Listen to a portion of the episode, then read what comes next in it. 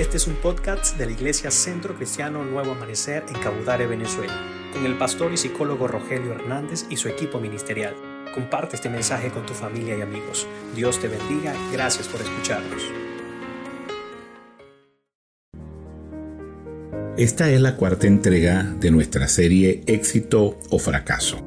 En las entregas anteriores estuvimos revisando las claves que nos provee el libro de Proverbios de Sabiduría, escrito en su mayoría por el gran sabio el rey Salomón, donde nos enseña esas claves que podemos practicar en nuestras vidas para tener éxito y no el éxito solo como lo vemos acá en la tierra nosotros, sino también como Dios lo ve. Un éxito que puede ser temporal acá en la vida y también puede ser eterno. Pero vamos a dejar esta última entrega para hablar del fracaso, porque la serie se titula Éxito o Fracaso y tal vez hablar de fracaso no sea muy alentador, muy motivador. Tal vez a algunas personas no les gusta hablar del fracaso, pero sorprendentemente hay muchos libros, muchas personas que han escrito y han hablado acerca del fracaso. Incluso hay unos libros que se titulan más o menos como eh, Descubre lo positivo del fracaso. Hay otro que escuché que se titula Preparándonos para el fracaso. Entonces uno dice, bueno, uno no, quiero prepararme para el fracaso. Nadie es quien se prepara para fracasar. Uno debe prepararse para el éxito, pero realmente este título llama la atención, prepárate para el fracaso. Y es que podemos definir el fracaso como el resultado adverso en algo que esperamos que salga bien, pero no salió bien. Entonces intentamos siempre en nuestras vidas tener éxito pero muchas veces los resultados no salen como nosotros esperábamos y esto es lo que le llamamos fracaso, que fracasamos en el intento.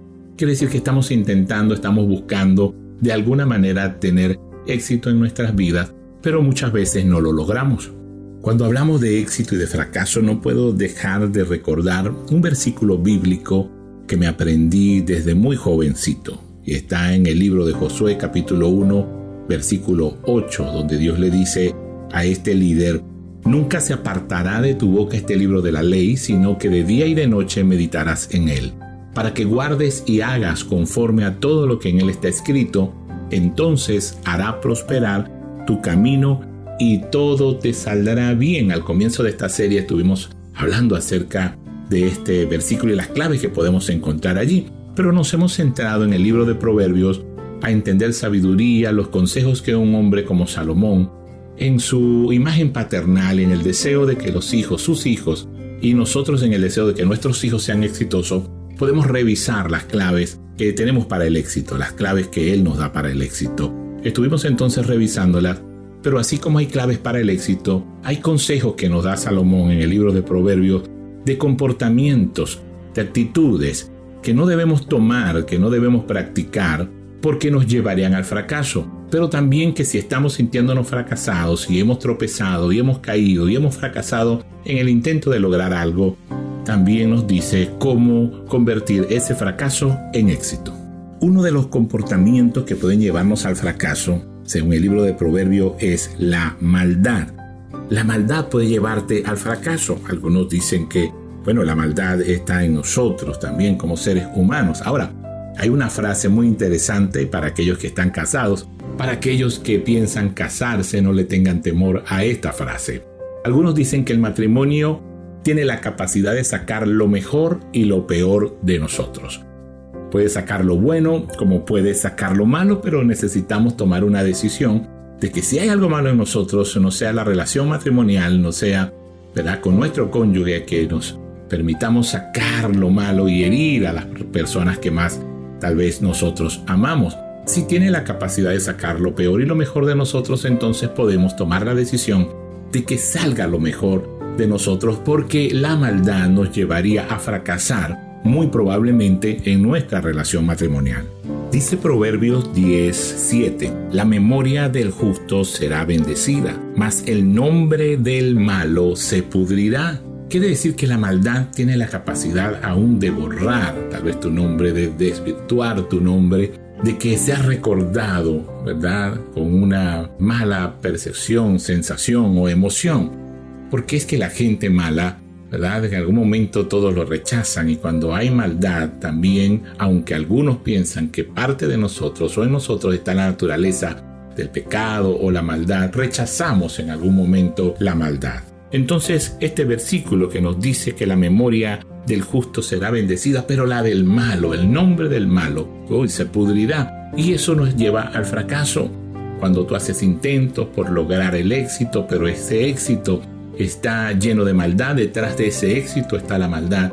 Detrás de lo que alcanzas y logras está el dolor de otras personas. Realmente no es el éxito. Realmente ese éxito es pasajero. Eso que tú ves puede ser momentáneo.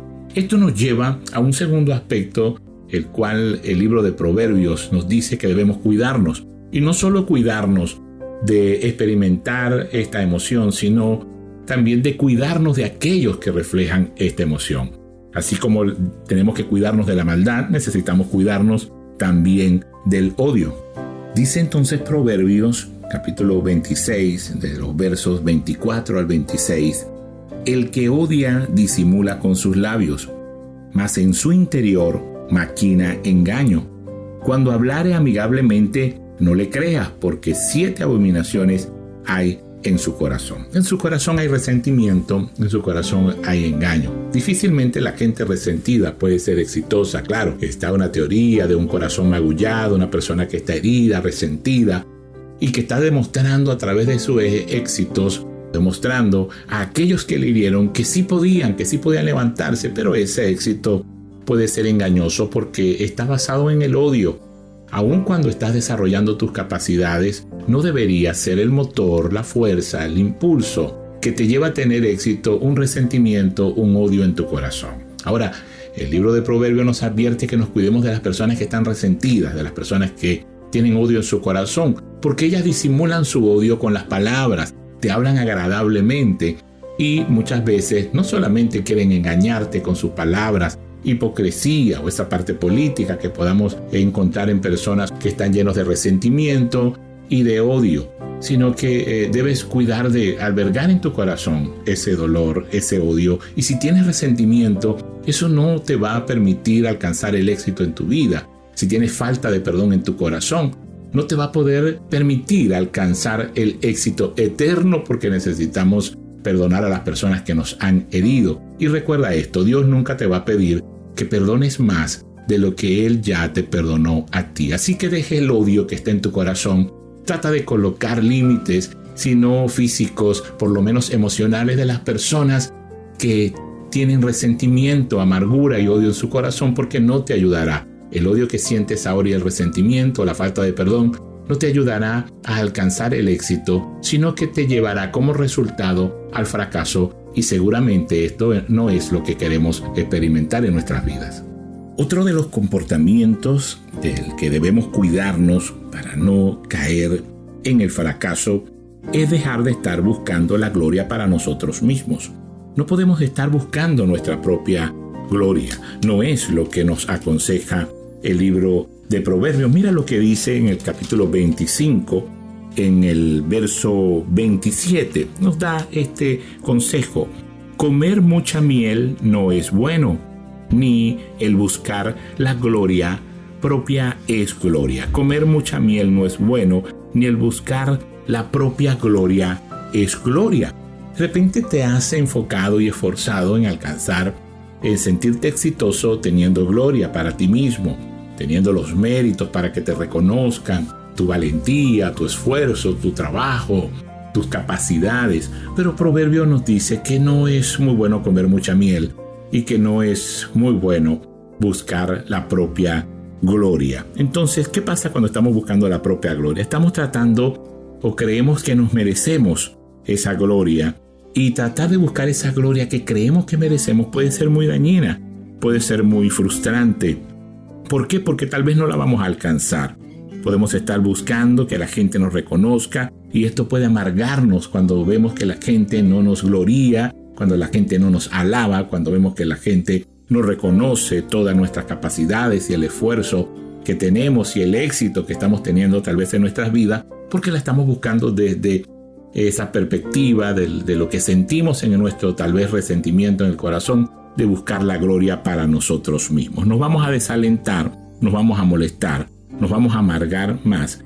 ¿Por qué? Porque estamos buscando una gloria que creemos que merecemos y tal vez nunca vamos a estar totalmente saciados en aquello que nosotros merecemos. Entonces, el libro de Proverbios nos da el consejo de que, que si queremos ser realmente exitosos, dejemos de buscar nuestra propia gloria.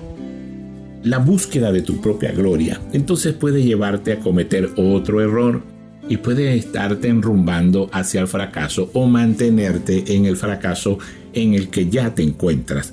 Te puede llevar a este error, que es alabarte a ti mismo. No solamente esperar recibir la gloria de los demás y hacer las cosas buscando tu propia gloria, sino que alabarte a ti mismo. Esto podemos unirlo de esta manera. Mira, se ha enseñado que los grandes líderes y grandes gerentes no llegan a la cima solo, no llegan al éxito solo. Lo importante es llegar en grupo, en poder compartir, aunque seas tú el que estás recibiendo el reconocimiento en ese momento, realmente es el resultado del esfuerzo de muchas personas.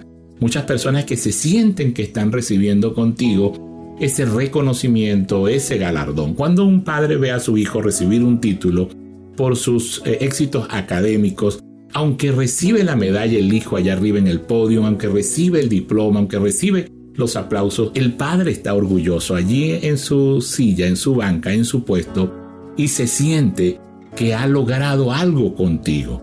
Él quiere que tú seas exitoso y la satisfacción del padre o de la madre es verte y haber hecho, ¿verdad?, un gran esfuerzo para que tú estés allí.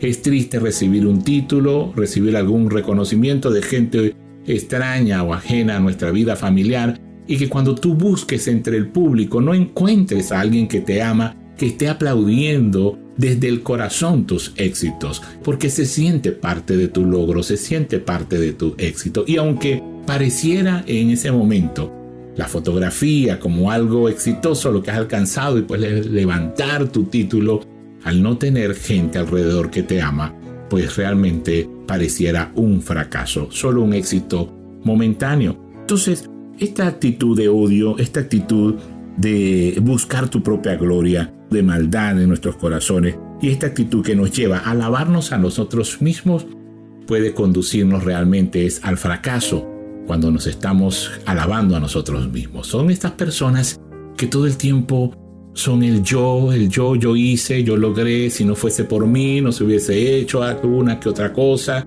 soy el que lo hago mejor, entonces comenzamos a alabarnos a nosotros mismos. No debemos hacerlo. Libro de Proverbios entonces nos enseña en el capítulo 27, verso 2, dice, alábete el extraño y no tu propia boca, el ajeno y no los labios tuyos. Quiere decir que la alabanza debe venir de otras personas, la alabanza debe venir de personas que reconocen aquello que hacemos, debes esperar. Hay una frase que a mí me llama la atención y un poco cómica cuando dice, alábate pollo que mañana te matan. Es, es que no podemos estarnos dando gloria alabándonos a nosotros mismos. ¿Por qué? Porque mañana va a ser algo diferente. De hecho, las personas que se alaban y se glorían a sí mismos, en algún momento dentro de las reuniones la gente comienza a sacar el cuerpo, comienza a aislarlos, porque todo el tiempo hablan de sí mismo, de sus éxitos, de sus logros, y son personas muy egocéntricas y terminan siendo personas muy egoístas también. Esto nos va a llevar indiscutiblemente al fracaso.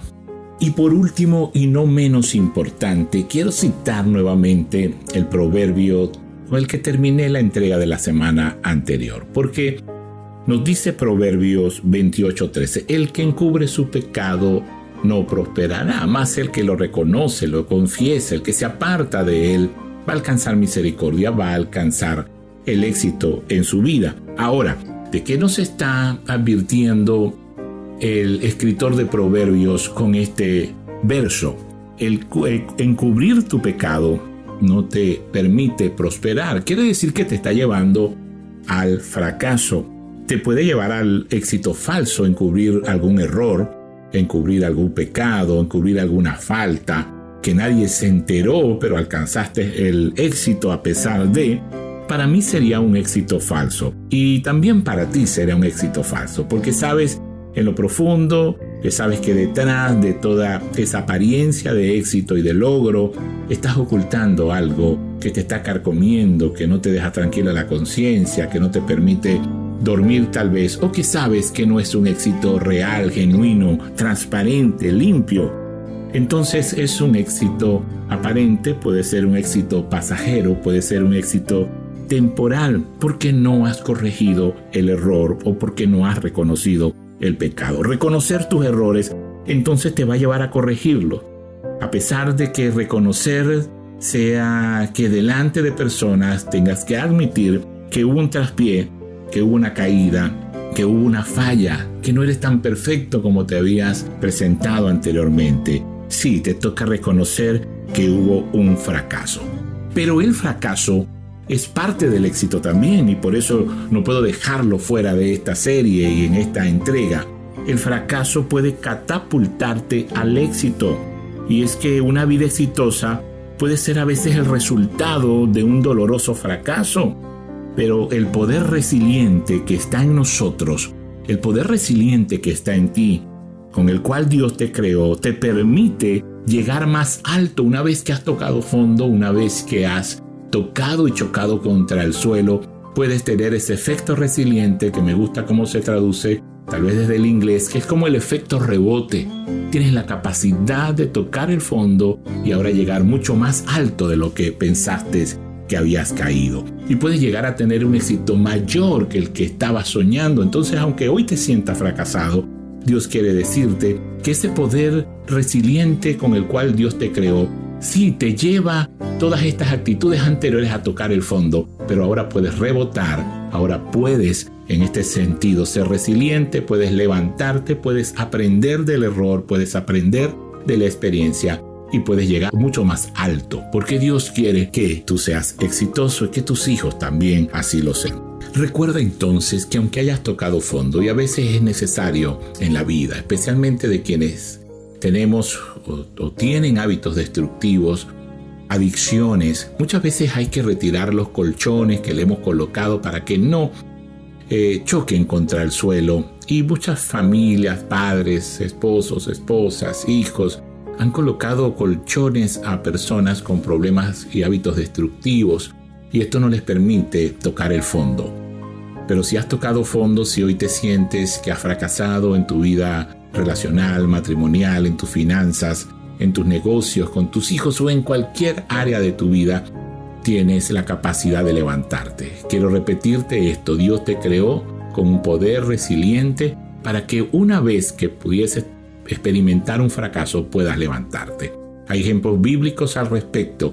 Hay diferencias como manera de referencia en aquellas historias bíblicas que muchos conocemos. Un rey Saúl que fracasó y terminó sus días con un fracaso en su reinado, en toda su vida, arrastró también a parte de su familia. Y está un rey David, por cierto, padre de Salomón, el que escritor del libro de Proverbios, que también falló, hizo algo terrible, malo en su vida desde lo moral, pero en algún momento reconoció y la Biblia no habla de que volvió a cometer el mismo error. Encontramos, tal vez mucho más conocido, a un Judas Iscariote que traicionó a Jesús.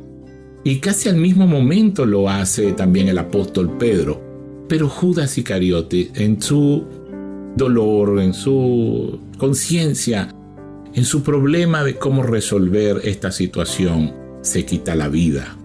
Pero Pedro reconoce, llora amargamente, se arrepiente y se levanta nuevamente ahora para hacer una columna dentro de la iglesia de Jesucristo y la historia nos enseña que fue el gran apóstol Pedro. Entonces, si tú has fracasado en algún momento, si te sientes fracasado ahora, si te da incluso vergüenza esos errores que has cometido, pero los has confesado y te has apartado de ellos, tú eres un candidato para ser una persona exitosa. No solamente en lo temporal y en esta vida terrenal, sino que Dios quiere que seas y tengas éxito en lo eterno. Así que éxito fracaso es una serie interesante en la cual si estás eh, comprometido a crecer, a aprender, a seguir manteniendo el éxito en tu vida, si quieres un poco más, queremos preparar un material escrito para que tú puedas autoevaluarte. Es personal, es íntimo y puedas tener allí todas las características que hemos estudiado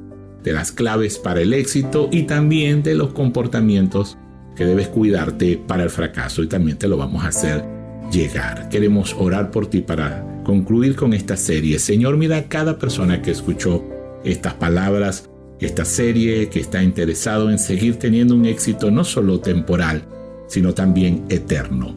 Aquellas personas que sienten que han fracasado en algunas áreas de su vida, tal vez sienten que no tienen la oportunidad de corregir sus errores, pero tú nos has enseñado que podemos corregirlos, reconocerlos, apartarnos de ellos para ahora tener éxito. No importa cuántas veces hayamos tropezado y cuántas veces hemos fracasado. Tu palabra dice que si siete veces cae el justo, siete veces tú le levantarás. Quiere decir que tú nos has dado un poder resiliente para que aún tocando el fondo en nuestras vidas y sintiéndonos fracasados delante de los ojos del mundo y de los ojos propios, Señor, yo creo que podemos levantarnos no para gloriarnos a nosotros mismos, sino para reconocer que ahora estamos de pie y que podemos ser exitosos porque tú nos has levantado y porque tú nos has sostenido. Bendice a cada uno de nosotros, bendícenos, ayúdanos porque creo que tu propósito y tu voluntad es que seamos exitosos. En el nombre de tu Hijo Jesús, te damos gracias, Señor. Amén.